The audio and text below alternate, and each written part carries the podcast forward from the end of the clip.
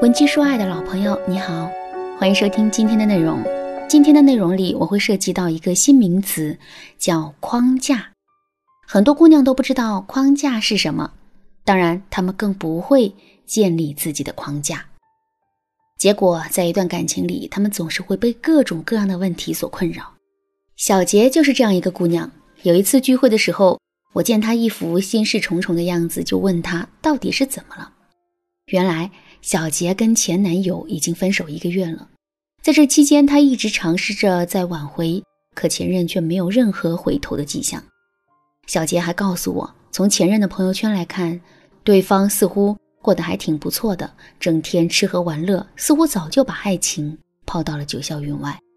可是再反观小杰，他完全是另外一副样子，整天怀着心事不说，工作和生活也都荒废了。小杰跟我说。我真的很不甘心，当初明明是他拼命追的我，现在怎么完全反过来了呢？我对小杰说：“其实啊，这很好解释，你在感情里太没有框架了。别的先不提，单单从你分手后的表现就能看出来，前任能做到在朋友圈里吃喝玩乐，可你却每天都是忧心忡忡的，在这一点上，你就已经完全掉进前任的框架里了。”小杰反过来问我：“框架很重要吗？在感情里面没有框架会怎么样呢？”听了小杰的话，我只对他说了五个字：“后果很严重。”在一段感情里失去框架，我们至少要面对三个问题：第一，面对一个没有框架的伴侣，男人的自律性会变得非常差，他们很容易会因为控制不住内心的欲望而做出一些出格的事情；第二，小暖是一个性格很温柔、遇事也没有主见的姑娘。半年前，小暖通过相亲交往了一个男朋友。一开始的时候，男人对小暖真的是很好。可两个人交往还不到一个月，男人就变成了另外一副模样，不仅不对她温柔体贴了，还总是因为一些小事训斥她。上个月，小暖竟然在男人的手机里发现了他和别的女人的聊天记录。男友对那女人说的话很肉麻，那女人还发自己的裸照给他。发现男人出轨的证据后，小暖整整哭了一夜。第二天，她就鼓起勇气跟男人摊了牌。没想到，男友竟云淡风轻地对她说：“别这么小题大做，好不好？我跟他就是聊聊天，又没干什么别的。对了，往后别乱翻我的手机，你这样很不尊重我的隐私，懂吗？”听到男人这些话。我想，任何一个女人都会原地爆炸的，可小暖却选择了容忍，还说自己这样为了大局着想。其实，像小暖这样一次又一次在感情里放弃底线的姑娘，其实并不在少数。之所以会是这样的结果，归根到底就是他们的框架太低了。如果你在感情里的框架很低，经常会像小暖一样被欺负，该怎么办呢？很简单，添加微信文姬零零五，老师教你怎么反败为胜。第二，一个人在感情里的框架越低，他的内心就越是会没有安全感。没有安全感怎么办呢？很多人都会选择用加大对感情投资的方式来换取对方对自己的肯定，哪怕仅仅是换来对方不对自己发脾气也好。在恋爱学里有一个沉默成本的概念，所谓的沉默成本就是我们在感情里已经付出的，并没有无法收回的成本。当这种沉默成本达到一定的程度，我们就会再也难以离开这段感情。上面小杰和小暖的案例就印证了这一点。他们在感情里的那份坚持和不舍，其实很小一部分是因为爱，关键是他们离开这段感情时的损失感。太重了。第三，框架会影响到两个人的关系的亲密度。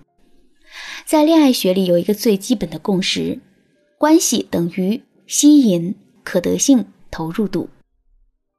一个人的框架越低，那么他在一段感情里的可得性就会越高。我们套用这个公式后，就会发现两个人的关系的亲密度也会因此降低。既然框架在一段感情里如此重要，我们该如何建立自身的框架呢？教你两个方法。第一，在恋爱初期坚持半糖主义，掌握爱情的主导权。所谓的半糖主义，简单来说就是糖要一颗一颗的给，不能让别人一下子吃够了。只有这样，糖的诱惑力才会一直存在。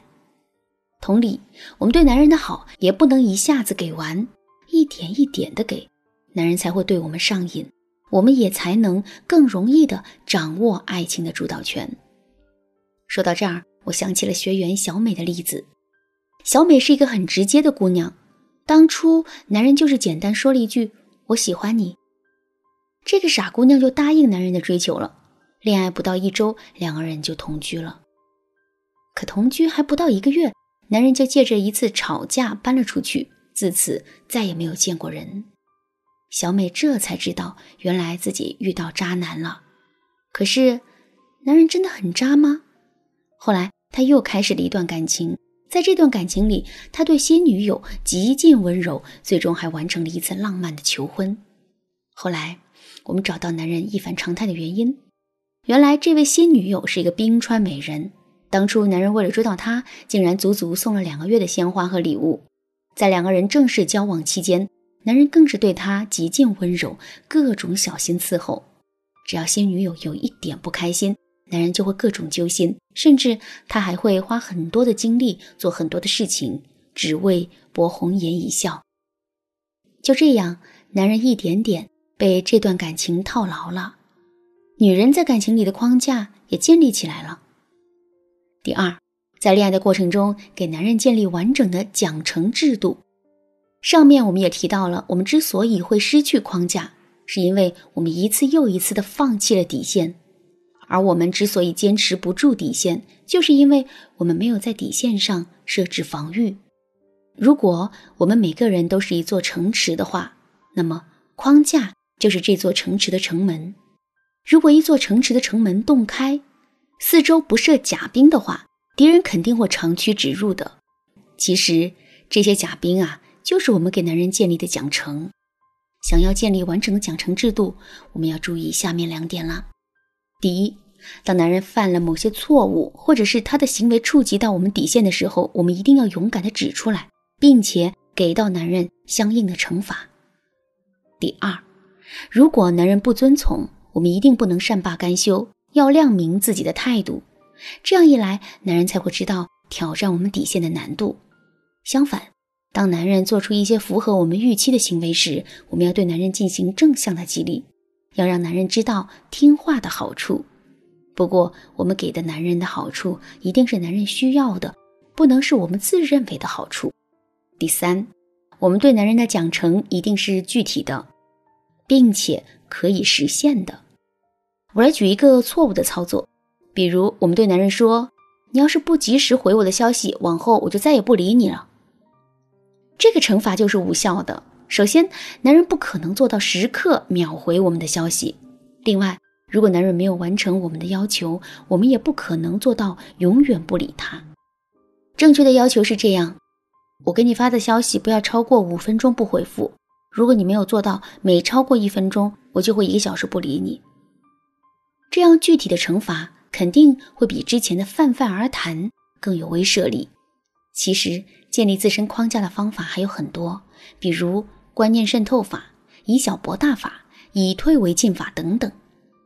另外，根据每个人不同的性格特质以及不同的情感问题，建立框架的方法也会有所不同。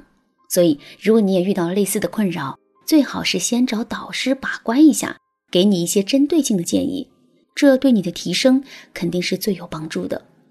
不知道怎么联系导师？